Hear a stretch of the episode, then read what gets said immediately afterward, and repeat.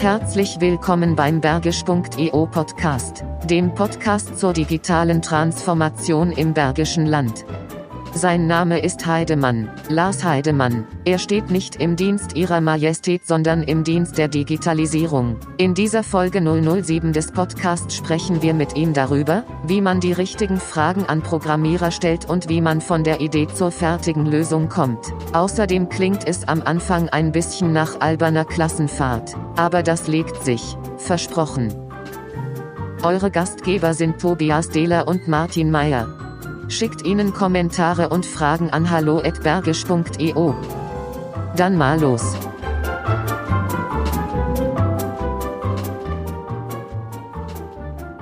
Herr Dehler. Pause Was? damit der Daniel da schnittmäßig Was denn? Nein, das ist, wir dürfen auch gerne mal so einsteigen. Warum nicht? Haben wir ja. Äh, wir, wir, wir steigen eh manchmal viel zu Adenauer beim letzten Mal. Ich denk so, bitte? Adenauer? ja, was denn? Ah, nee, aber nicht beim letzten Mal, beim nächsten Mal, am Freitag. Martin, du musst immer aus der Perspektive des Hörers sprechen. Ja, Zum Zeitpunkt der Veröffentlichung der jetzt aufgezeichneten Folge ist Mhm. die Folge, von der du gerade gesprochen hast, schon Vergangenheit. Also, ne? ja, okay. Macht's nicht besser. Man, Folge man- man hat's 007 nicht- und ich man habe eigentlich schon keinen Bock mehr. Also, ich glaube, wir lassen das Thema Man hat's langsam. nicht, man hat's nicht leicht. Super, fünf Minuten haben wir gebraucht, 6.30 Uhr offizieller Start, wir haben eine halbe Stunde verquatscht. Tschüss. Genau. So, hervorragend. Weißt du, da denkst du dir ein schönes Intro aus. Der Gast hat sich noch nicht vorgestellt, aber quatscht schon rein. Das ist, äh, also, das ist der erste Podcast, der so richtig in die Hose Ja, geht. Aber genau. gut. ähm, Anarchie. Wir, wir machen das jetzt trotzdem. Gut. Ich sage jetzt noch was Seriöses, ne? damit man dich kennenlernt. Wer ihm auf Instagram folgt, kennt ihn als Genussmenschen, der Motorradtouren und Whisky-Tastings liebt. Wer in sein Xing-Profil schaut, sieht, dass er Humanmedizin studiert hat. Und wer sich seine berufliche Vita ansieht, findet einen Mann, der 1999 als Berater für Online-Medien in einer Düsseldorfer Werbeagentur gestartet ist und mittlerweile vor 14 Jahren in Düsseldorf, äh, in Wuppertal, nicht in Düsseldorf, die Internetagentur Chetani gegründet hat. Sprich, ein Mann mit vielen Facetten. Die digitale Transformation gestaltet er mit und für seine Kunden in Form von Webprojekten. Sein über die Jahre aufgebautes Know-how gibt er auch als Speaker auf diversen Veranstaltungen weiter. Daher sprechen wir heute mit ihm über den Weg von der Idee zur Lösung und wie Nicht- Nicht-Techniker diesen steuern und bewerten können. Herzlich willkommen, Lars Heidemann. Vielen Dank für die Einladung. Herzlich willkommen. So, und jetzt weißt du auch, dass wir eigentlich einen professionellen Anspruch hatten, auch wenn das jetzt vom Intro her nicht so gewirkt hat. Alles gut. Also mir hat die Einleitung gefallen, ich habe viel Neues gelernt über mich selber. Sti- Stimmt alles? Hatten wir, hatten Stimmt wir, alles. Hatten wir auch schon häufiger. Ja. Du hattest jetzt Whisky-Tasting, aber es waren auch Whisky-Touren. Also von daher wäre das doppelt mit dem Motorrad und Whisky-Touren. Passt schon. Auch in ein und derselben Veranstaltung. Erst Whisky, Nein, dann Motorrad? das müsste ich noch tun, äh, dann da nächtigen. Aber ja, Oder? Okay, also Motorrad und Schottland ist, steht noch auf der Liste. okay, cool. Sehr gut. Wie endet man eigentlich als Medizinstudent im Online-Business? Ich wollte ja nicht als Medizinstudent enden, ähm, habe da aber sehr viel Zeit verbracht, habe irgendwann auch eine Dissertation während meines Studiums gemacht, wie man das so tut, wenn man denn wirklich mal vorhat, einen Abschluss zu machen mit dem dritten Staatsexamen. Damals war das noch ein bisschen anders, heute ist das System total verschult. Und ähm, ich glaube von mir zu behaupten, ich bin nicht blöd, aber faul. Ähm, und habe mich damals also auch sehr schwer mit Biochemie getan, bin, äh, da das im vierten Semester war, fehlte mir der Schein fürs Physikum und habe die Zeit genutzt, um meine Dissertation zu machen. Das kann man in der Humanmedizin ganz gut, also irgendwo mittendrin mal seine Doktorarbeit versuchen. Und das habe ich in der Mikrobiologie getan. Äh, Resistenzforschung, Klebsiellen, wem das was sagt, 3600 PCRs im Labor gemacht, sieben Tage die Woche im Labor gestanden und kleine Bakterien auseinandergenommen, die ansonsten einen Harnwegsinfekt oder eine Lungenentzündung hervorrufen.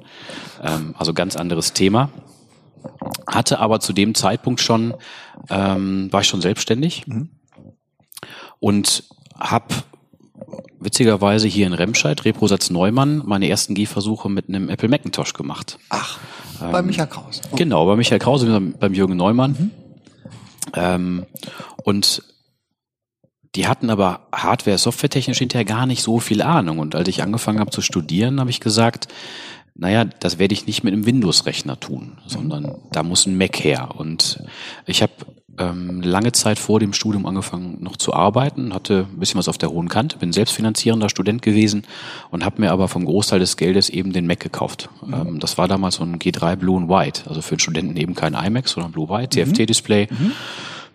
auf die Kacke gehauen. Ob ich das heute nochmal machen würde, weiß ich nicht. Andere kaufen sich schnelle Autos. Ich habe mir für die gleiche Kohle, glaube ich, den Mac gekauft. Und ähm, habe aber auch relativ schnell versucht herauszufinden, wie das Ganze funktioniert, äh, Software- und Hardware-technisch, und habe dann witzigerweise unter anderem Kunden wie Repotas Neumann äh, beraten ähm, und habe Support geleistet. Und durch diesen Zufall, ich komme gleich wieder auf, ähm, was macht man denn da so im Studium und warum hat man schon eine Selbstständigkeit, und habe dann dadurch, dass ich ins Studentenwohnheim gezogen bin und ähm, dann 99 schon eine 10 Mbit Standleitung hatte, was für damalige Verhältnisse zu Hause gerade mal ISDN, wenn überhaupt, eine 10 Mbit Standleitung fand ich total klasse und habe mich mit dem Thema Mac weiter auseinandergesetzt, bin dann erst in Staaten gelandet und dort, also wir hatten damals hier in Deutschland einen Marktanteil von kleiner zweieinhalb Prozent ähm, für Apple Macintosh und bin Mitbegründer des damals größten Apple-Blogs gewesen im deutschsprachigen Raum. McGuardians hießen die. Okay. Und, Kenn ich sogar noch von äh, früher. Witzig. Und das ähm, das hieß früher nicht Blog. Also das, den Begriff gab es ja hier so für uns noch gar nicht. Aber wir haben den größten Apple-Blog betrieben, nicht werbefinanziert, rein privat finanziert, was immer komisch bei Apple angekommen ist, weil die nicht wussten, wie wir uns überhaupt finanzieren. Wir waren nicht käuflich. Also wir haben uns nicht anbieten lassen Mhm. und haben geschrieben, frei Schnauze. Ähm, Was dazu führte, dass wir 2001 die komplette Servicepolitik, also Garantieabwicklung, Gewährleistung von Apple Deutschland äh, geändert haben. Weil die haben amerikanische Verhältnisse in Deutschland gehabt Mhm. und dem Motto, ihr kauft ja ein amerikanisches Produkt. Und wir haben das äh, mit viel Druck geändert. Okay. Dann hat die damalige äh, Mac- MacWelt, die Online-Ausgabe, hat ihr Forum umgestellt. Da waren die Nutzer nicht so ganz begeistert und wir hatten also vierstellige neue Forennutzerzahlen bei uns auf einmal im Forum drin und waren dann eine relativ große Plattform. In, also da gab es Mac News und Mac Gadget. Äh, da gab es noch ein bisschen Mac Up und Mac Welt und dann gab es die Mac Guardians. Wir waren eher so der Feuilleton-Teil ähm, aus der Apple News-Szene. Ja. So kam ich überhaupt in die Online-Welt. Ja. Ähm, da habe ich primär den Part Marketing und Kommunikation gemacht, habe mich mit dem Bereich Online ganz stark auseinandergesetzt und habe dann im zweiten Semester, da gab es eine Zeitungsanzeige ähm, einer Werbeagentur für pharmazeutische und medizinische Produkte. Ähm, die suchten einen Mitarbeiter in Teilzeit. Und da habe ich mich beworben, da bin ich genommen worden. Es war eine tolle Schule. Ähm, das waren nicht nur Medizin- und Pharmaprodukte, ähm, aber die hatten Medtronic, das war, die haben Stents hergestellt. Also für jemand, der so einen Bypass-OP hat und einen Stent eben in die Corona-Gefäße eingesetzt bekommen hat, da waren diese Produkte verkauft, äh, verbaut, äh, verkauft auch, weil viel Geld haben die auch verdient. Und bei denen habe ich meine ersten Gehversuche eigentlich im Bereich Online-Marketing gemacht und mich mit der ganzen Online-Welt, äh, Google, Suchmaschinenplatzierung, wie baut man vernünftig Webseiten auseinandergesetzt. Technisch hatte ich da überhaupt keine Ahnung von, ähm, also das umzusetzen, aber ich habe gewusst, wie es eigentlich gehen müsste. Und ähm, so wurde das Team um mich immer ein bisschen größer und so kam es dann auch, dass ich ähm, Minijobber einmal im Support-Bereich und eben auch im beratenden und umsetzenden Bereich während meines Studiums schon hatte. Also Gewerbeanmeldung kam eben auch 99 dazu. Auf der einen Seite Support, während ich im Labor stand, hatte ich halt Mitarbeiter, die draußen Support gemacht haben und ähm, den anderen Teil eben Beratung und Querfinanzierung ähm, mit dem Job in der in der Werbeagentur. Cool. Und so kam ich überhaupt zum Computer und habe gemerkt, dass mir das viel mehr Spaß macht, ähm, zumindest was den Ausblick anging. Weil alle Kollegen, ich habe einen sehr, sehr schönen Einstieg in die Medizin eigentlich gehabt, ähm, weil ich das vor dem Studium schon sehr praktisch erfahren habe. Und die Kollegen, also heute Oberärzte in der Chirurgie, weil ich wollte eigentlich Chirurgie oder Unfall, äh, äh, Unfallchirurgie beziehungsweise Orthopädie machen. Ähm, die haben aber zwischen 240 und 320 Stunden äh, im Monat geleistet. Die dritte Frau, drei Kinder, zwei nicht abbezahlte Häuser, Alimentierung. Und da habe ich gesagt, das ist nicht mein Lebensziel, das kann nicht sein. Die einzigen, die halbwegs vernünftig da irgendwie aus dem Tag rausgelaufen sind, waren die Anästhesisten. Das fand ich aber echt langweilig. Das sehe ich heute immer noch so. Also mit, die machen einen spannenden Job, gar keine Frage, aber auch Internisten haben einen tollen Job. Aber für mich war das nix. Also ich Ja. brauchte irgendwas zum Schnibbeln, zum Ausrenken, Einrenken, ähm, amputieren. Nein, aber ähm, das war eher meine Welt. Ähm, und habe dann aber gemerkt, dass es da ja noch eine ganz andere Welt gab, die sich die mit dem Mac aufgetan hat. Ähm, und ich sag mal 99, ich hatte also, ich habe eine CompuServe, eine Nummern-E-Mail-Adresse gehabt, noch, Ja. also wo einfach nur Ziffern at CompuServe.com standen. Dann bin ich irgendwann auf AOL geswitcht, weil die einen regionalen Einwahlknoten in Solingen hatten, wo man dann ja mit einer entsprechenden Vorwahl wenigstens einen städtischen Anruf tätigen konnte. Und CompuServe war immer Einwahl in, in Köln. Und als ich das erste Mal 360 Mark bei meinen Eltern als Telefonrechnung irgendwie auf der Liste hatte und die meinten, das kannst du selber bezahlen, habe ich gesagt, das müssen wir irgendwie anders machen. Ja. Und ja, so kam ich eben zu dieser Online-Welt. Über diese Online-Welt ähm, habe ich meinen damaligen Geschäftspartner kennengelernt und dann haben wir uns 2003 sehr konkrete Gedanken gemacht, wie man denn gründet. Ich habe gesagt, naja, eigentlich müsste ich noch ein bisschen studieren und habe dann äh, damals meiner Partnerin gesagt, ich glaube, das mit dem Studium und zu Ende bringen, das wird nichts. Und einen Arzt wirst du auch nicht äh, als Mann irgendwann mal haben, sondern Okay. Das wird was War die anderes. Chefarztvision hinfort. Genau, die war hinfort, ganz klassisch war sie natürlich Krankenschwester. ähm, und aber das, das hat nicht sollen sein und sie hat mich äh, wunderbar unterstützt, muss ich einfach dazu sagen, ähm, weil der Anfang war holprig einfach. Ähm, also erste Gehversuche, eigene Firma, direkt im ersten Jahr irgendwie den ersten Auszubildenden, dann noch eine Angestellte. Also wir sind am Anfang dann gewachsen und ähm, das muss man ja alles irgendwie stemmen. Dann hatte ich aber Gott sei Dank, mein Geschäftspartner war eben der technisch Versierte, der wusste also das, was ich an Ideen hatte, auch sauber umzusetzen und hatte ein grandioses ähm, Händchen für, für Design, also gerade Interface-Design. Ähm, das war, war wirklich gut. Verrückte Welt. Ich meine, dann hast du, ähm, wir, wir reden ja jetzt so über dieses Thema, der, dieser Podcast, Thema Digitalisierung. Ich empfinde das auch manchmal so, also ich habe, ähm, hm, muss ich, hier mit, muss ich wieder mal mich outen, dass ich relativ alt bin. Sind wir doch gewöhnt. äh, 93 äh, Ausbildung als Druckvorlagenhersteller angefangen, so wie klassisch gelernt und äh, habe aufgehört äh, mit der Lehre nach zweieinhalb Jahren. Da gab es die Firma nicht mehr, wo ich gearbeitet habe, weil der Mac auf einmal da war und klassische Repro hinweggefegt wurde innerhalb von zweieinhalb Jahren. Und das hat sich ja in der in dem Bereich Kommunikation, Repro und so weiter auch immer noch mal wieder wieder fortgesetzt. Also ist ja ein Bereich nach dem anderen ist ja weggebrochen bis hin gut Digitaldruck ist jetzt noch nicht ganz so so weit vielleicht, aber ähm, diese diese diese Umwälzungen im Kleinen hast du dann ja auch schon mitbekommen damals über den Mac und in, in dieser ganzen Repro-Branche hast du es ja live erlebt. Ja, ist schon. Ich habe noch, also da muss ich dazu sagen, Ja. ähm, 1800 Tuck hat mein Urgroßonkel eine Druckerei in Wuppertal gehabt. Ja. Mein Großonkel Drucker, Ja. mein Großvater Drucker, mein Vater Drucker. Okay. Also ich habe die komplette Printschiene vom Bleisatz äh, bis äh, auf die Platte quasi aufbringen der Daten, also Ja. Computer to Plate, ähm, habe ich komplett mitbekommen. Okay. Und da ich ja dann Ja. eben beim Reprosatz auch noch die Druckvorstufe Genau. oder Reprosatz mitbekommen habe von dem noch Filmmachern, jetzt aber eigentlich auch schon nicht mehr, ähm, habe ich diese ganze, den Umbruch in der Medienbranche, auch vom Free-to-Paid-Content, ähm, komplett mitgemacht. Ja. Und dann auch am eigenen Leib erfahren, gerade was die Familie so anging. Und von der Pika auch auf gelernt letzten Endes. Alles, was mit digital Also ich kann nicht drucken, Medien aber ähm, im Bereich Medien und Ja. Genau. wie Kommunikation funktioniert, ähm, das war irgendwie mein, ich habe auf den Fließbändern der Druckerei damals, also da wo der Kicker auch gedruckt worden ist, Ja. das war mein Spielplatz. ja, genau. Jetzt springen wir mal ins Jahr 2018. Äh? Äh, du hast es ja äh, erfolgreich dann auf- und ausgebaut. Wahrscheinlich gibt es ja auch noch viele spannende Geschichten, aber ich fürchte, wir könnten uns einen Mehrteiler hier äh, produzieren, ähm, den nur noch wir drei uns hinterher anhören. Das ist ja nicht, nicht noch nicht unser Ziel. ähm, aber äh, vielleicht, wenn du, wenn du so auf die, auf die Projekte schaust, die du heute machst und auch so das, was du erzählt hast, du bist ja, ähm, habe ich auch eben gesagt, ähm, als, als, als Speaker unterwegs, du hast ja zum Beispiel auch äh, beim Digitable von der IHK Wuppertal oder auch beim E-Marketing Day ähm, schon Veranstaltungen ähm, äh, oder, oder kleine Sessions abgehalten. Ähm, du hast ja viel mit, mit ganz unterschiedlichen Kunden zu tun, also äh, kleine und mittelständische und auch größere hier so im Bergischen Land, ähm, die in irgendeiner Form mit dir, mit deinem Unternehmen Digitalprojekte realisieren.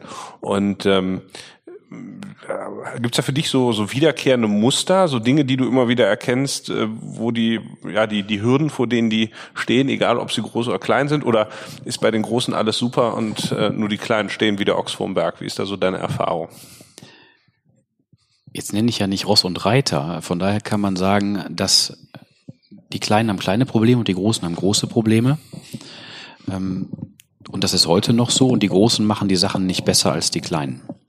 ist ja für die Großen auch viel aufwendiger natürlich, ganz bestimmte Prozesse sauber zu regeln, ähm, was die Kleinen aufgrund der geringeren Komplexität oftmals leichter handeln können. Der Aufwand in prozentual ist aber für gleich für beide kleine und große Unternehmen der gleiche. Mhm. Aber ist ja eigentlich mal erst ermutigend für die Kleinen, ne? Das ist ermutigend für die Kleinen, das ist richtig. Ähm, die dürften da gerne auch noch mutiger sein.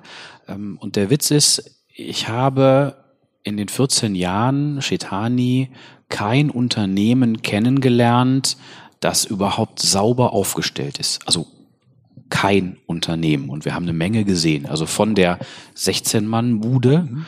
ähm, zu größter Kunde 189.000 Mitarbeiter, den mhm. wir so betreut haben in der Zeit. Und keiner davon ist sauber aufgestellt, was Digitalisierung angeht, Datenaufbereitung, äh, interne Kommunikation, Transparenz, neutrale Datenhaltung. Das haben die alle mal gehört, aber das kann keiner. Das macht auch keiner wirklich. Ketzerisch gesagt, ist es bei dir perfekt? Nein, und es wäre vermessen zu glauben, dass das in den nächsten Jahren besser würde. Also aber wir sind nahezu papierlos. Mhm. Wir kriegen noch Papierrechnungen, die wir dann aber Stante Pedis wirklich digital erfassen, maschinenlesbar. Ähm, auch alles, was Steuern, Buchhaltung angeht, ist alles nur online. Ähm, und da versuche ich auch ein Auge drauf zu haben. Ich glaube, was man nicht rauskriegt, ist, dass man auf dem Papier nochmal skribbelt, auch wenn jeder dann vielleicht doch ein Tablet da hat und einen Stift ähm, oder ein Grafiktablett nochmal da vor sich liegen hat.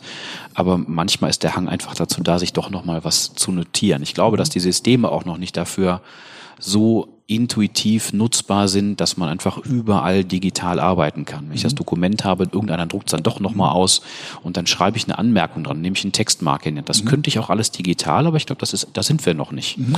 Ja, ich glaube, das ist ja auch gar nicht unbedingt ich, ich weiß gar nicht, ob es erstrebenswert ist, dass, dass, dass wir bei 100 Prozent digital ankommen. Warum ich diese leicht ketzerische Frage gestellt habe, ist, ähm, uns geht es ja auch so, ähm, äh, ne, die wir alle irgendwas in diesem Digitalbereich machen. Wir kennen ja auch unsere eigenen Schwächen. Und ich finde es halt auch eine wichtige Botschaft. Ne? Ähm, äh, da ist da ist halt keiner perfekt und jeder hat irgendwo seine eigenen Kämpfe und seine eigenen Reibungspunkte. Der eine hat vielleicht viel Manpower, weil er ein Konzern mit 189.000 Mitarbeitern ist. Der kriegt vielleicht finanziell und auch Manpowermäßig manche Dinge einfacher gestemmt hat, aber dafür eine Komplexität und, und auch eine, eine Beharrungskraft äh, im Unternehmen, die, die halt schwer zu handeln ist und die, die klein und agil sein können, die sind es vielleicht manchmal nicht, weil es dann ja, an Geld fehlt oder auch einfach an der Zeit, dass die Leute, die eigentlich einen verkaufbaren Job machen, ähm, äh, nebenbei sich noch um Organisatorisches kümmern sollen. Und insofern finde ich, ist es auch eine gewisse, finde ich es immer beruhigend, diese alte Ruhrgebietsweisheit, woanders ist auch scheiße.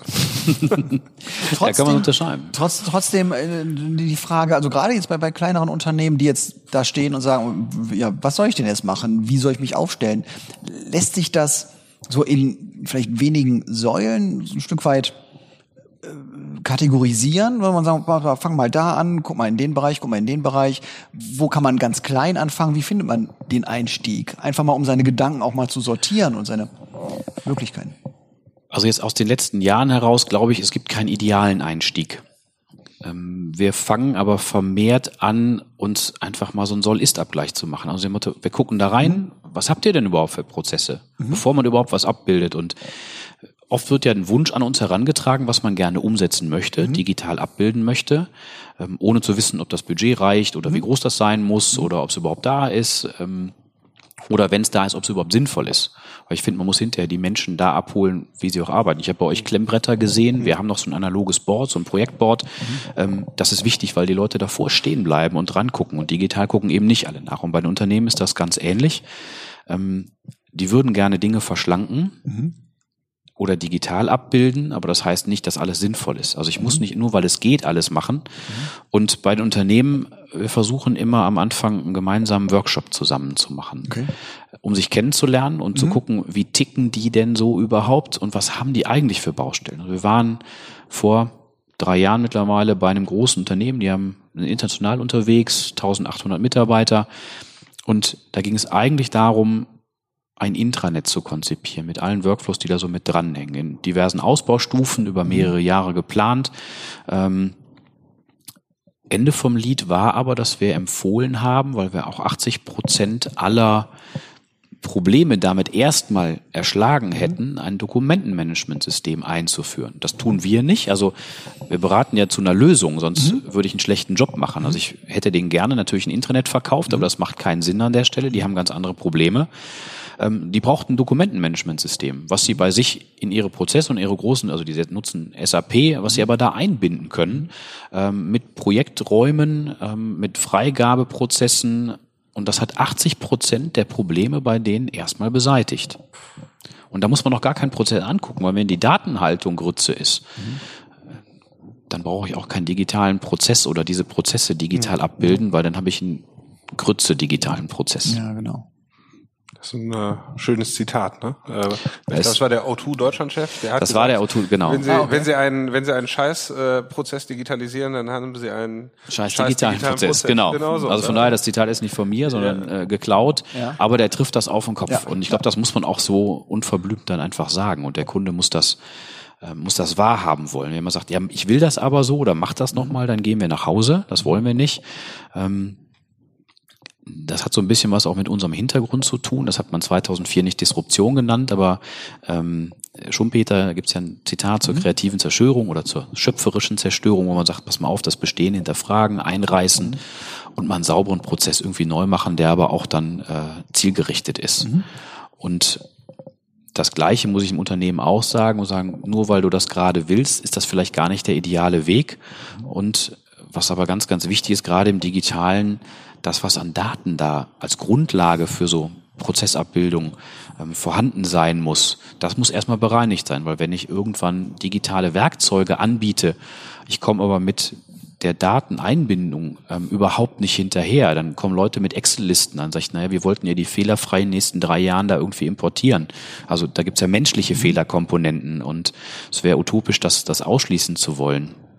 Da muss man sagen, dann guckt doch lieber, dass ihr eure Grundstruktur reinbekommt, dass man eine Schnittstelle programmieren kann, dass da saubere Daten reinkommen, weil wenn wir jetzt etwas bauen und wir bauen immer um diese Excel-Lösungen drumrum, dann ist die Lösung in drei, vier oder fünf Jahren ein Vielfaches teurer, ja. ähm, weil wir alles umstellen müssen. Mhm. Und die ist so fehleranfällig, diese Lösung, ähm, dass sich das einfach für, den, für das Unternehmen nicht rechnet. Mhm. Wenn du jetzt aber, sagen wir mal, zu einem Neukunden, einem Interessenten mhm. hinkommst und so einen Workshop anbietest, ähm, hast du da für dich eine, eine, eine spezielle Vorgehensweise? Also ich glaube, äh, Hintergrund meiner Frage ist, ist, ist, glaube ich, immer wertvoll, wenn jemand von außen kommt, weil der einfach dumme Fragen stellt. Und mhm. meistens sind die dummen und einfachen Fragen dieses, warum macht ihr das eigentlich so? Ähm, da muss man vielleicht dreimal nachbohren, aber irgendwann kommt man da auch an des Pudels Kern. Ne? Ähm, ja. ähm, ähm, aber was ist so deine Vorgehensweise und können sich, ähm, kann man sich davon ein Stück weit quasi auch selber schon vorher abgucken? Also quasi in der Unterstützung. Ich brauche auch irgendjemand, der, der da extern mal reinkommt, aber ich, ähm, ähm, ich habe schon selber irgendwie ein Gedankenmodell, mit dem ich anfangen kann. Ich glaube, alle, die sich und viele Unternehmer können das, die sich selber nicht aufgehört haben, in Frage zu stellen die haben eine gute Grundlage, eine bessere Lösung zu schaffen. Und das können die bergischen Unternehmer hier alle sehr gut. Ähm, sonst wären wir im Bergischen nicht so innovativ in der Vergangenheit gewesen und teilweise immer noch, ähm, wie wir das eben waren oder sind.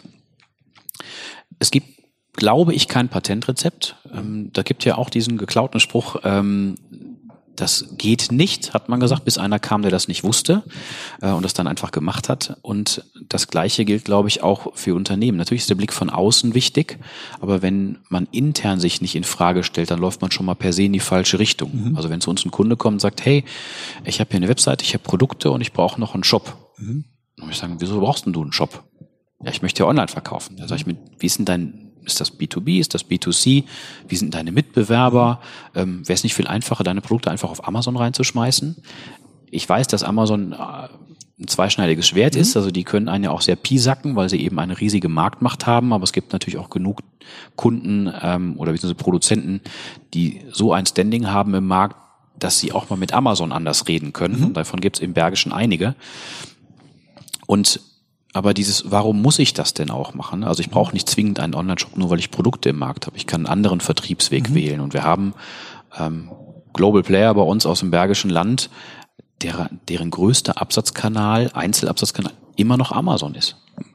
Ähm, und wo die aber mit Amazon verhandeln und nicht Amazon Regeln diktieren kann.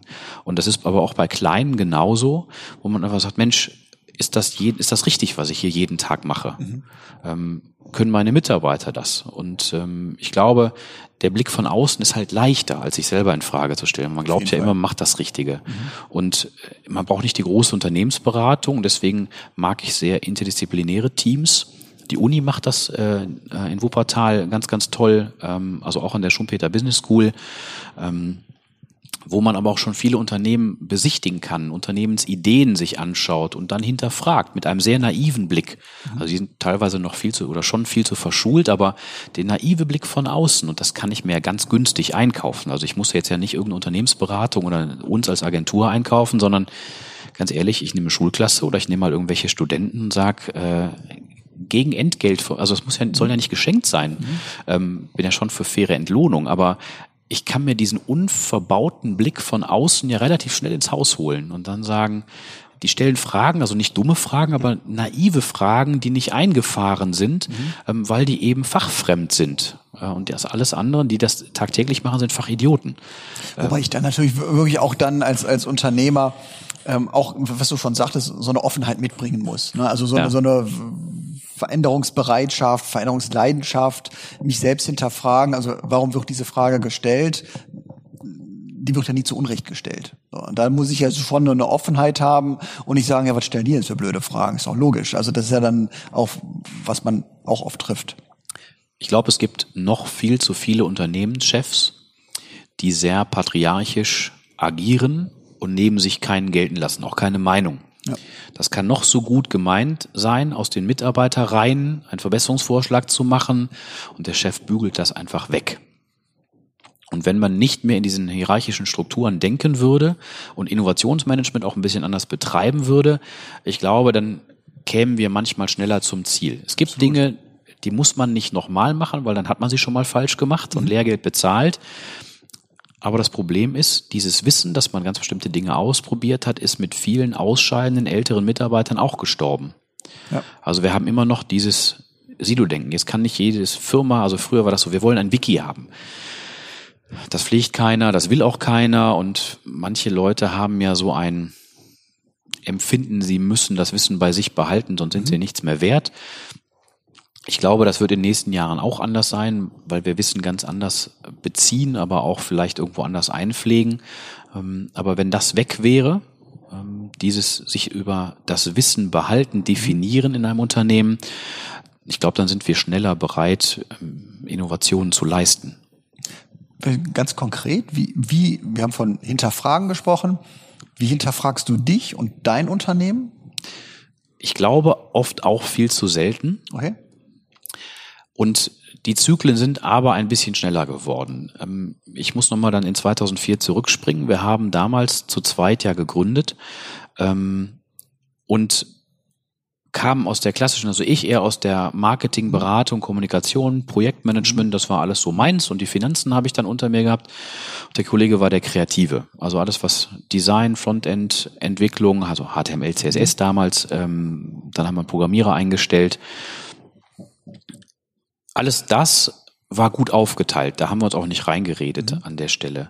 Ähm, wir haben aber relativ schnell, und das lag teilweise auch an wundervollen Kunden, die wir größtenteils heute noch haben, dass wir ähm, eine tolle Schule durchlaufen haben. Okay. Und wir haben in der Zeit, Strategie wäre dann erst wieder mein Part, ähm, wir haben bis 2018 mehrmals diese Strategie gewechselt. Am Anfang mhm. deutlich langsamer, also alle zwei, drei Jahre mal eine Kurskorrektur mhm. vorgenommen bis ich irgendwann sehr radikal gewesen bin. Wir haben eine Zeit lang so ein bisschen Print noch nebenher gehabt. Mhm. Also was daran lag, dass wir einen ganz tollen Grafikdesigner hatten aus dem Printbereich und haben viel Imagebroschüren gemacht und ähm, das hat auch Spaß gemacht als Produkt und gesagt, ich will nur die Nische digital haben. Mhm. Und das war aber noch dieses klassische, wir machen den Unternehmensauftritt, wir machen das eine oder andere vielleicht auch im Intranet oder Extranet mhm. ähm, und Microsites, dann gab es Newsletter, also alles, was man so in der digitalen Kommunikation tun kann. Bis wir, und das war erst zwei Jahre später, eine ganz tolle Chance hatten, bei einem Kunden ähm, mit einer externen Unternehmensberatung sich Prozesse anzuschauen. Die haben nämlich diese alle zwei bis drei Jahre ihre manuellen Prozesse ähm, monetär bewertet und damit dann äh, ein Budget äh, erstellt, was also das Einsparungspotenzial für eine Digitalisierung dieser Prozesse mit einem Amortisationszeitraum von 24 bis 36 Monaten. Das sind übrigens Kennzahlen, mit denen wir heute noch arbeiten. Also wir gucken uns etwas an und sagen, wenn sich das innerhalb von drei Jahren nicht rechnen lässt, lässt man das besser bleiben. Es sei denn, man macht das nur aus Imagegründen, weil ich finde, das kann man monetär nicht ganz so sauber Ja. berechnen. Und ab da an haben wir uns öfter in Frage gestellt. Also wir haben irgendwann Print ganz sein lassen, wir haben nur digital gemacht. Ähm, wir haben aber auch das klassische Webdesign auf diversen Plattformen irgendwann bleiben lassen, sagen wir werden auch hier nur eine Nische bedienen. Wir sind viel besser in der individuellen Applikationserstellung. Wir machen keine Systeme von der Stange. Also wir würden auch kein ERP-System bauen und wir kein eigenes CMS-System bauen, also ein Content-Management-System. Das können andere viel, viel besser. Also außerdem haben wir einen CMS-Liebling. Also wir arbeiten halt total gerne mit Typo 3 und das eben auch schon seit 2004. Und das machen andere besser. Wir sind aber sehr, sehr gut in dem Analysieren von Prozessen. Wir können wunderbar individuelle Applikationen erstellen. Ähm, da sicherlich auch mal das eine oder andere Produkt ist eine Webseite, in der das resultiert. Da ist aber dann ein digitaler Prozess dahinter, da ist ein Konfigurator dran, also wo ein, ein anderer Aufwand hintersteht oder ein anderer Prozess, der in diese Unternehmensprozesse integriert werden soll. Und ähm, aber seit in der Zeit und das bis heute ähm, gibt es diese Kurskorrekturen. Also auch in der Strategie, in der Ausrichtung der Agentur, in der Kommunikation nach außen. Das war am Anfang so zwei, drei Jahre und jetzt ist das schon mal deutlich schneller geworden. Seit 2013 ähm, mit internen Workshops, also mit externer Begleitung, sich selber in Frage stellen, den Bauchladen, den man da so vor sich herschiebt, mal, mal analysieren, was schmeißt man raus, wie möchte man das kommunizieren. Ähm, wir schmeißen ja keinen Kunden raus, also wir können nicht alles wegschmeißen, aber dann eine Strategie zu entwickeln, den Fokus auf ganz bestimmte Dinge verstärkt zu legen. Und für dieses Jahr, also letztes Jahr gab es ein riesengroßes Thema KI, ähm, wo wir gesagt haben, wenn wir das in 2017 nicht schaffen, ähm, auch ein Produkt dazu äh, etablieren bei Kunden, dann sind wir eigentlich bei dem Thema schon raus. Dann sind wir nur noch Trittbettfahrer auf diesem Zug, ähm, der jetzt letztes Jahr schon, schon ordentlich unterwegs war. Und das Ziel haben wir Gott sei Dank erreicht. Dieses Jahr gibt es noch was anderes, was wir dazu nehmen. Ähm, aber das war so ein Punkt, wo man sagt, man muss mit der Zeit gehen, weil ich glaube, dass das klassische auch Webdesign ähm, auch ein Großteil der Programmierung in ein paar Jahren Vergangenheit ist. Also da, da wird keiner mehr viel Geld für bezahlen und im Bergischen sind die Gehälter wahrscheinlich anders als in Hamburg, München und in Düsseldorf. Ähm, aber auch die wollen alle fair bezahlt werden, die Kollegen. Und ähm, da muss ich entsprechende Kunden haben. Und dann wird es nicht sein, einen Webseitenbaukasten für den Kunden zu konfigurieren. Also da sehe ich auch nicht meine Lebensaufgabe drin. Okay. Auch nicht die meiner Jungs, weil die Motivation soll ja höher bleiben. Also ich hatte ja nach dem Wie, ihr begebt euch regelmäßig in Workshops, auch mit externer Hilfe. Ja. Das auch nochmal, dass euch jemand dazu holt, der das begleitet und auch moderiert für euch letzten Endes. Ja, also einmal das ganze Team mitnehmen ähm, und dann habe ich 2017, ja doch 2017, ähm, selber noch eine Fortbildung gemacht. Das ist ein Führungskräftetraining. Das Ja. bietet ein Dienstleister in Wuppertal an, kann ich auch nur empfehlen, weil man da nochmal den Blick von außen kriegt und es gibt auch so eine kollegiale Fallberatung. Also es sind viele Führungskräfte zusammen, also viel ist gelogen, wir sind Ja. acht, neun Leute, sonst wird es auch nicht mehr ganz so intim, man erzählt sich nicht mehr alles und das war eine sehr, sehr intensive Zeit. Ähm, da kann man sich unter dem Deckmantel der Verschwiegenheit tauscht man sich aus, also entweder über personelle Probleme, also Teamprobleme, Kundenprobleme, eigene Dinge, also wie geht ihr mit äh, Stress, Privat, Job um. Ähm, und da gibt es Coaches und Trainer äh, in diesem Seminar, die einem noch ganz viele Techniken und Theorien beibringen. Und ähm, das hat mir so gut gefallen, dass ich im Nachgang auch eine Coachin äh, engagiert habe, zu sagen, hey, nimm mich ein bisschen an die Hand, sei mal mein Blick von außen, damit ich weiter besser werde. Ja. Ähm, weil ich glaube, dass das ist zwingend notwendig. Ich habe vielleicht ganz viel falsch gemacht in der Vergangenheit, aber das muss ich ja nicht äh, weiterhin tun. Also ich möchte da deutlich besser werden, sich selber in Frage stellen. Super. Ist interessant, ne? wenn man so auch über die letzten Folgen äh, sich das anhört, ähm, dann, dann wiederholen sich gewisse Themen einfach. Ähm, äh, und gleichzeitig haben sie sind die sind die Blickwinkel auf das gleiche Thema so unterschiedlich. Also das, was du gesagt hast gerade, da da höre ich viel, was ich auch beim Jörg Heinkes und bei der Inga Bauer gehört mhm. habe, aber einfach mit einem anderen Blickwinkel. Ja, also es ist es ist eben keine Wiederholung, aber es zeigt eben, ähm, äh, es fängt immer nur bei dir selber an, denn du bist der einzige Mensch, den du eben verändern kannst. Ne? Ich kann dem Martin zwar sagen, er soll jetzt digitaler mal werden und nicht so alt sein, aber es funktioniert halt nicht. Ne? Ich kann nur selber versuchen, äh, nicht alt ja. zu werden. ähm, aber das, das, das, das ist schon spannend. Ne? Und äh, was ich daran vor allem spannend finde, ist, dass es am Ende immer darum geht, ähm, äh, oder, oder dass die Themen nicht digital sind, über die wir dann reden. Ja. Ne? Das hat nämlich dann gar nichts mehr mit Technologie oder so zu tun, sondern das hat was damit zu tun, sein eigenes Denken zu schulen, ähm, äh, vielleicht auch an der einen oder anderen Stelle eine gewisse Gelassenheit zu entwickeln mhm. oder auch äh, eine Beißkraft, wenn man irgendwo Chancen mhm. sieht. Und ähm, das überträgt sich dann vom Unternehmer aufs Team und aufs Produkt und den Markt im besten Fall. Und dann ist das genau der Weg, der, der, der den man dann da beschreitet. Ne? Und den wahrscheinlich auch ganz viele nachvollziehen können. Und ich glaube, gerade die, die da eine Blockade haben, auch bei diesen Transformationsthemen, da ist die Blockade halt in ihnen selber. Ne? Und das, äh, das ist natürlich die Frage, ob da der eine oder andere bereit ist, damit nur anzufangen äh, sich selber in Frage zu stellen und gerade glaube ich auch in Unternehmen, die in so einer Nachfolgesituation drin sind, also die es seit vielen Generationen gibt und ähm, äh, da ist ja auch der Punkt, dass ich sag mal jede neu reinkommende Unternehmergeneration sich ja der quasi die Idee des Unternehmens neu erfinden mhm. muss. Ne? Auch wenn das Produkt vielleicht dasselbe bleibt, ist einfach ein Unternehmen, was von Martin Meyer geleitet wird, ein ganz anderes Unternehmen als eins, was von Lars Heinemann geleitet wird, einfach durch die Person. Und wenn du dir darüber mal erst bewusst wirst, dass damit, da geht natürlich eine Menge Verantwortung, ne? Selbstverantwortung mit äh, einher, aber ja auch eine unglaubliche Macht. Und das finde ich schon spannend. Also äh, äh, diesen Weg so zu durchdenken und dann auch zu gucken, was mache ich für mich selber daraus. Ne? Hat auch für mich was mit, also diesem Unternehmertum Vorleben zu tun. Also ich kann ja nichts von meinen Mitarbeitern, auch nicht von meinen Kunden verlangen, ähm, wenn ich selber nicht bereit bin, diesen Schritt zu gehen. Also ja, mich selber in Frage zu stellen. Und, aber wie du schon sagtest, das ist analog. Es gibt digitale Helferlein dafür, aber ich sag mal, das Wissen aneignen, sich selber in Frage stellen, besser werden, ähm, das muss ich analog tun. Hm. Wobei das ist, also ich finde das natürlich auch entscheidender denn je. Also ähm, das hat vielleicht früher noch funktioniert. Also diese, ich glaube, vom Jörg, Heink, Jörg Heinkes kam der Begriff Veränderungsleidenschaft. Mhm. Er hat den, ja, die drei wichtigsten Werte und Veränderungsleidenschaft war einer davon. Und ähm, das ist halt heutzutage viel, viel wichtiger geworden, weil sich die Märkte halt auch so unglaublich verändert haben. Früher hat man vielleicht noch, äh, man hat ein gutes Produkt gehabt, das wurde abgenommen und was musste ich verändern? Äh, äh, Inga Bauer, ich weiß nicht wie lange, sie hat gesagt, wie lange es das Unternehmen gab mit den Steckschlüsseln, bis sie dann gesagt hat, von heute auf morgen, so jetzt nicht mehr.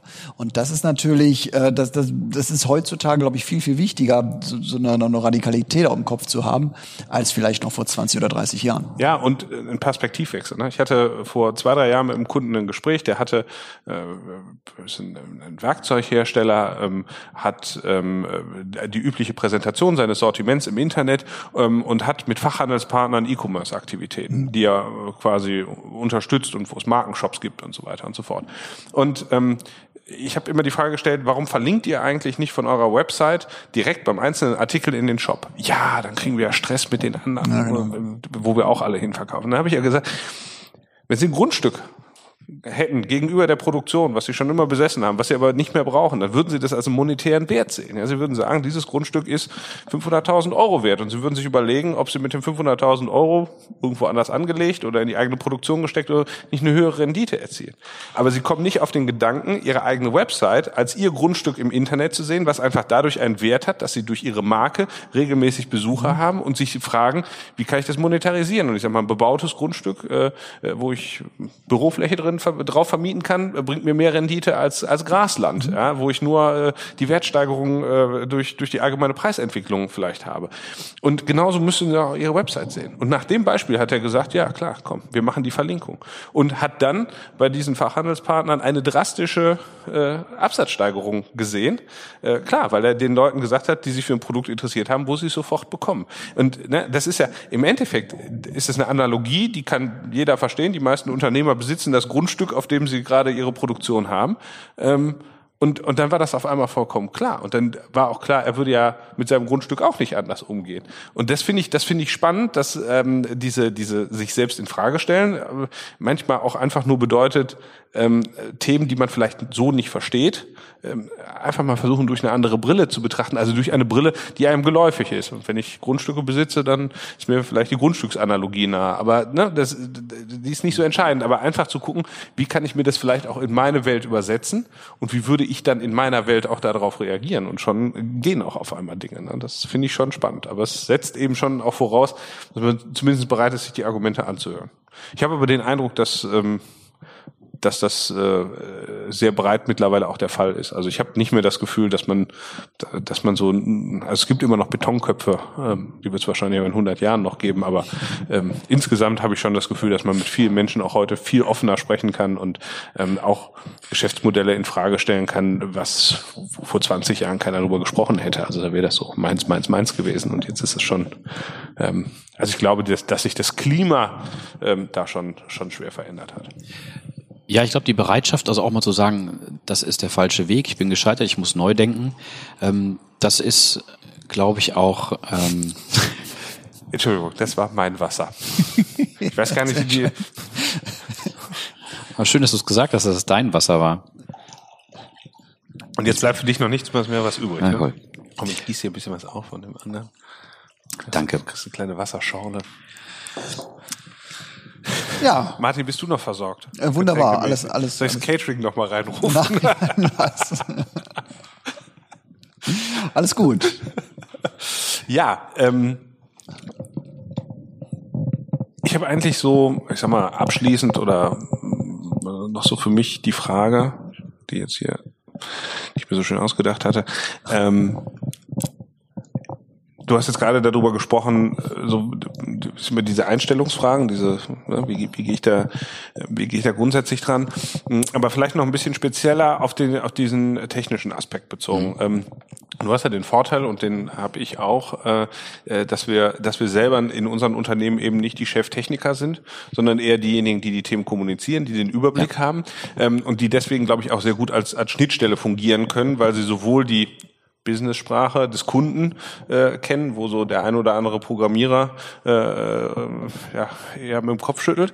Und gleichzeitig kannst du mit Programmierern, mit den technischen Menschen sprechen. Du bist eigentlich das Übersetzungsmodul in der Mitte. Ne? Ähm, ähm, ich habe häufig schon das Gefühl, dass, dass Kunden sich so unsicher fühlen ja, ähm, ähm, und, und nicht wissen, wie sie, wie sie ihre eigenen Anforderungen kommunizieren sollen. Und zwar so, dass sie verständlich sind. Also mhm. manchmal gibt's Dinge, die sind, ich sag mal, in 30 Sekunden erledigt und der Kunde denkt, man, man würde Voodoo machen und dann hat der Kunde manchmal Anforderungen. Man sagt, ja, wenn ich da jetzt immer eine Woche dran setze, dann können Sie es haben. Und er denkt, es ist eigentlich nur ein Häkchen setzen, so äh, übertrieben gesprochen.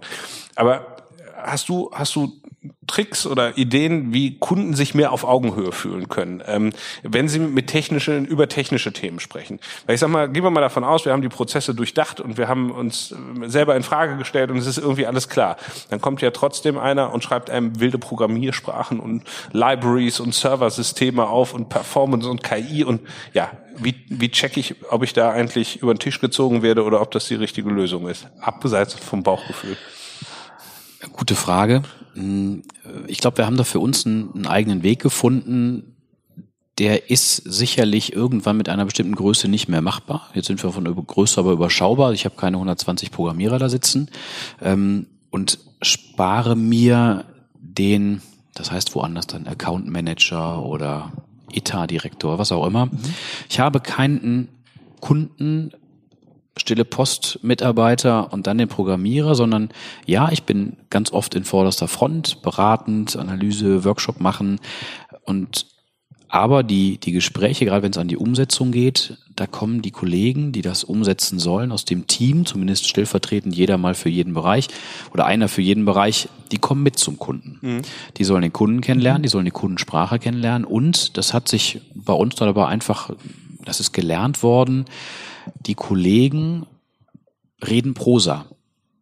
Also das ist in verständlichen Worten, mhm. fragen die beim Kunden, was er denn gerne hätte und übersetzen das später für sich in technische Anforderungen und schreiben, pass mal auf, lieber Kunde, wenn du das so und so möchtest, ähm, das können wir tun, dafür sind die und die und die Dinge notwendig. Mhm. Ähm, und schreiben da auch einen Aufwand dran. Also sagen, wir könnten aber einen Schritt nach links oder nach rechts gehen, dann halten wir uns nicht komplett an die Aufgabenstellung, aber das würde sie genauso an das Ziel bringen, spart ihnen aber vielleicht 30 Prozent Aufwand hinterher, mhm. auch monetär. Also die haben bei uns gelernt zu kommunizieren und zu reden. Andersrum gedreht, wenn ich mich als Kunde unverstanden fühle oder wenn ich nicht das verstehe, was der Dienstleister mir sagt, dann muss ich einfach mal versuchen, die Luft rauszulassen und ihm quasi sagen, ich verstehe ehrlich gesagt nicht, was Sie da sagen. Genau, red doch mal in meiner Sprache. Red doch mal auf Remscheider Platt mit mir. Also, das ist, ja, und jetzt, ähm, jetzt nicht, dass man reden muss wie mit dem Kind, mit dem Unternehmer. Ähm, die wollen ja eigentlich auch nur ähm, das Beste irgendwie als, als Produkt hinter, als Ergebnis haben. Aber das ist ähnlich wie beim Kind. Also wenn ich da ja in Fachsprache anfange, mit dem Kind zu reden, ähm, und das ist in diesem Wortschatz gar nicht groß geworden, dann habe ich da definitiv ein Verständnisproblem. Mhm. Dann haben beide tolle Wörter benutzt, ähm, vermeintlich hinter, also Dienstleister und Kunde, aber die Lösung ist ganz weit weg. Die haben sie einfach nicht verstanden. Und solange ich keinen Babelfisch im Ohr habe, ähm, muss ich andere Lösungen finden. Und gut ist, wenn man schreibt, also jetzt bin ich eher ein Mensch, ich rede gerne, mhm. gerne viel. Ähm, aber die Kollegen bei mir erden mich da ganz sagen, ja, schreib mal auf und mach das mal präzise. Das gleiche muss man mit dem Kunden auch tun. Also ähm, wir reden alle, dann schreibt man auf und dann gibt es ein Gesprächsprotokoll. Dann mhm. haben wir das richtig verstanden. Aber eben in Prosa. Mhm. Also was soll ein Registrierungsformular denn wirklich tun? Also was muss das Ergebnis sein? Äh, und wir wollen das Ergebnis ja offen haben, aber ich möchte meine Programmierer nicht einengen, um eine Lösung zu finden. Dann muss ich sagen, das Ergebnis muss sein folgendes. Mhm. Dann sagen die, alles klar, kann ich jetzt leicht machen. Wenn ich aber schon sage, ich möchte, dass der Weg so und so und so und so aussieht, mhm. schränke ich ja schon ein. Ja. Dann mache ich aber auch vielleicht unnötigen Aufwand an der Stelle. Und die sagen, pass mal auf, Lars, das geht viel einfacher. Der Kunde hat, ist genauso, der hat ja auch nur ein Bedürfnis. Er möchte irgendetwas erledigt haben. Und dann gucken wir, was der hat und was man tun kann. Und dann redet man wirklich Prosa mit den Leuten. Mhm. Ich finde, das ist ganz wichtig. Auch was, was mir in meinem Team teilweise schwerfällt, weil ich ja dann eine Ahnung habe, wie es technisch realisiert wird. Häufig intern versuche, einen Weg zu kommunizieren, anstatt Ergebnisse, die ich brauche oder die ich mit dem Kunden abgestimmt habe, auch weiterzugeben. Ja, aber da stellst du dich selber in Frage, du merkst es hinterher und machst beim nächsten Mal neu. Genau, und das ist, das ist genau das Thema. Einmal für die interne Kommunikation, aber auch eben auch ähm, als, als Tipp nach draußen, einfach in den Wunschszenarien im Ergebnis sprechen und nicht über den Weg dahin. Ob es überhaupt noch ein Registrierungsformular sein muss oder ob es vielleicht auch registrierungslose Wege gibt, kann man ja dann mal im nächsten Schritt äh, eruieren. Aber ich denke, das ist was, wozu man auch nur ermutigen kann. Und ich glaube, wo auch die meisten Dienstleister, die ich kenne, und so würde ich dich auch einschätzen, eigentlich dankbar sind, wenn der Kunde sagt, was er nicht versteht und, und wenn er sagt, das ist mir noch zu technisch oder das ist mir zu, ähm, äh, zu weit weg von, von mir selbst, mach es mir noch mal klarer. Ne? Also ich glaube, dieses ähm, Watzlawick kriegt, man kann nicht nicht kommunizieren, Richtig. ist eben auch Fachsprache und das Unausgesprochene ist eben auch eine Form von Kommunikation und ist eigentlich nur dann was, was auch in Zukunft im Weg steht. Ne? Und da kann man auch nur zu ermuntern, ähm, sich da nicht doof zu fühlen, sondern äh, zu sagen, was Sache ist. Ja, und Rückfragen stellen. Auf jeden Fall. Ich meine, bei uns im, im Bereich Programmierung ähm, ich glaube, da ist die Schere noch ein bisschen, die Verständnisschere wahrscheinlich noch noch größer. Aber äh, ich sage wir sagen das bei uns auch immer, der Kunde hat schon ein Anrecht darauf, dass er versteht, was er da bekommt. Also man, man hört, wir hören ja auch oft genug, bleibt mir mit dem Marketing bla bla weg, äh, obwohl wir auch ganz lieb und ganz brav eigentlich nur das erfüllen wollen, was er erreichen will. Also seine, und das sagen wir halt bei uns auch immer, achte darauf, dass der Kunde das versteht, unabhängig davon, was äh, wir ihm in irgendeiner Form, äh, was wir ihm gerne sagen würden oder wie toll sich das anhört. Und äh, ist selbst bei uns manchmal schwierig, aber sollte eigentlich funktionieren. Und von daher Luft ablassen oder mal zu sagen, immer so oder gar, also erklärt mir das vernünftig oder ihr erklärt es mir gar nicht mehr, weil ich dann woanders hingehe, vollkommen berechtigt. Definitiv. Würde aber auch aktuelle Ausschreibungen in Frage stellen, die schon mit technischen. Spezifikationen kommen und damit natürlich, manche machen das sehr bewusst, weil sie die Dienstleister damit quasi schon vorauswählen, den man später dann wählen darf, weil alle anderen können dann ja nicht mehr anbieten. Aber ähm, wenn man genauso formuliert, das und das möchte ich als Ziel erreichen, also das Seminar soll gebucht werden, das Produkt soll gekauft werden, soll gut gekauft werden, soll mehr gekauft werden, keine Ahnung, aber nicht sage, ich möchte folgenden Shop haben, ich möchte folgenden Konfigurator haben auf technischer Basis von und dann möchte ich die und die Suche haben, also alles schon spezifizieren, dann schmeiße ich ja die Hälfte raus und sage, habe ich keine Kompetenzen drin, aber ich hätte vielleicht ein total geiles Produkt, das genau das gleiche kann, aber eben nicht. Also bei einer Suche ist keine Solar-Suche, sondern Elasticsearch oder vielleicht im E-Commerce-Bereich dann doch Factfinder und ähm, schränke damit schon meine, meine Lösungsmöglichkeiten ja. ein. Definitiv.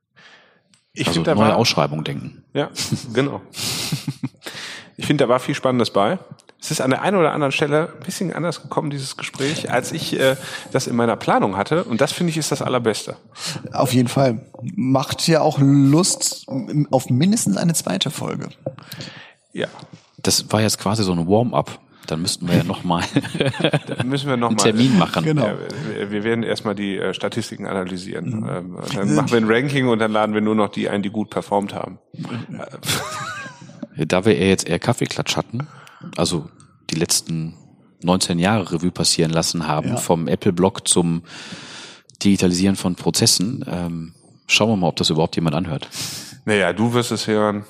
Deine Familie wird dir wahrscheinlich auch den Gefallen tun. Unsere Familien werden auch immer damit gequält. Also ich sag mal, so auf sechs bis acht Zuhörer werden wir kommen. Das wäre toll. Und darüber, darüber, darüber hinaus äh, ist dann alles Bonusrunde. Ja, zumal wir ja auch immer hier, auch jetzt noch dazu aufrufen wollen und auch müssen, weil er aktuell das Feedback ist uns halt ganz wichtig. Ne? Und äh, ist eher Kaffeeklatsch oder konkrete äh, Folge mit vielen wichtigen Tipps und Hinweisen, was, was unseren Hörern so lieber ist, das wissen wir noch nicht ganz genau. Wobei wir auf Kaffeeklatsch folgen, ich bleibe jetzt mal im Bild, auf Kaffeeklatsch folgen eigentlich sehr, sehr gutes Feedback bekommen. Das muss man, ja, muss man so sagen. Ich finde, äh, zumindest in dem Teil, den Lars erzählt hat, war ja auch eine Menge Substanz drin. Also es ist jetzt ja nicht so, es war ja, nicht genau. nur Kaffeeklatsch. Bei uns. Ja, okay. Gut, aber das ist das alte Thema. Glaub, das einzige Mal, dass wir uns zusammengerissen haben, war halt beim Minister. Richtig, genau. Da waren wir noch. Äh, was uns aber auch äh, in, in, in der Folge jetzt äh, oder im Vorgespräch die Idee für den für eine Podcast-Folge, weil wir oder wir haben festgestellt, dass viele unserer Podcast-Gäste bisher ähm, im früheren Leben eigentlich mal was ganz anderes gemacht haben. Also wir hatten neulich eine Meeresbiologin und Pathologin da. Ja. Ja, ne, so. Also Oder Pathologin war sie jetzt nicht so von überzeugt, aber äh, steht auf jeden Fall. Studium Pathologie Es steht auch jetzt noch in ihrem Xing-Profil, auf jeden Fall. Ich Hallo Frau geguckt. Debus genau. vom Bergischen Schultechnikum. Genau. Hinweis, Sie hatten selber im Podcast gesagt, Memo an mich selbst. Richtig. Ich ändere das. Es ist noch nicht genau. passiert. Genau. Und ich, hab, ich, ich hätte ja gedacht, wir würden mal was bewegen. Also zumindest in diesem kleinen Rahmen, das aber selbst das nicht, ne, funktioniert nicht. Das passiert ähm, nicht. Allgemeinmediziner, Sch, äh, Frau Kohlstede Chemikerin, Chemikerin, ich weiß es nicht mehr ganz genau. Hatte, ja, Aber wir, wir, wir sollten da vielleicht mal so eine naturwissenschaftliche, eine naturwissenschaftliche Folge machen. Ja, Inga Bauer hat Kopierer repariert, hat sie doch gelernt. Richtig, genau. Die ist Büro, Büroanlagentechnikerin oder so. Ja, von daher. Und, ähm, also wir mein, beide haben nichts gelernt. Mein, mein, Leben, mein Leben vor der Digitalisierung, das wäre ja auch mal eine schöne Geschichte. Ja, alte Menschen erzählen von früher. So ist das. Folge 1 mit Martin Mayer. bald, in jedem, bald in jedem Altenheim in ihrer Nähe. Ich, ich, ich, um beim, im Bild zu bleiben, ich und mein analoger Einkaufszettel. Sehr schön. Ja. Martin, du hast noch eine große Ehre vor dir. Lieber Lars, wie jeder unserer Gäste, die berühmte Bergisch EO-Tasse, auch für dich. Ganz herzlichen Dank für deinen Besuch. Sehr, sehr gerne. Sehr und ich habe die vorhin hier auf dem Tisch stehen sehen, ja. die Tasse, und habe gedacht, boah, geil, die haben auch Tassen gemacht.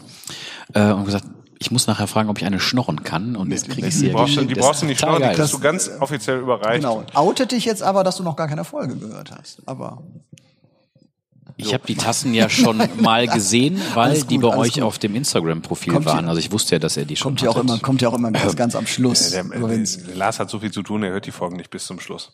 Das machen nur deine und meine Frau aus Sympathie. Richtig, genau. Und die lassen es eigentlich auch nur leise laufen. und Genau, damit die Downloads zahlen. Ja, ja, Bei uns auf das Spotify in, ja. in Dauerschleife hm. zu Hause. Ach komm, jetzt haben wir alles verraten. Das so. ist, wir was, machen uns selber kaputt. Was wir trotzdem zum Schluss auch nochmal äh, erwähnen sollten an alle Hörer, die was, irgendetwas im Bereich Digitalisierung zu tun haben, anbieten, Dienstleistungen, Produkte und so weiter, äh, schaut auf bergisch.io und tragt euch ein. Äh, als dieser, der Eintrag ist kostenlos und äh, er bringt euch auf jeden Fall was im Bergischen Land. Da bin ich fest von überzeugt. Unseren Blog, den scheint der Hörer, der uns gerade zuhört, der zu kennen, aber trotzdem nochmal blog.bergisch.io, weiterführende Informationen zu den Gesprächen, Shownotes, Verlinkungen zu unseren Gesprächspartnern und zu allen Themen, die wir da so haben. Alles, was uns noch einfällt, findet ihr auf dieser Blogseite. Und wir sind gespannt auf euer Feedback, auch zu dieser Folge. Wie immer auch gerne per E-Mail an hallo@bergisch.io. Und damit sagen wir vielen Dank für heute und bis Strackes. Auf Wiedersehen. Auf Wiederhören. Auf Wiederhören auch. Ciao. Das war's für heute. Vielen Dank fürs Zuhören. Wir freuen uns immer über Feedback an hallo@bergisch.io. Wenn's euch gefallen hat, wären wir euch für eine 5-Sterne-Bewertung über eure Podcast-App dankbar. Bis zum nächsten Mal.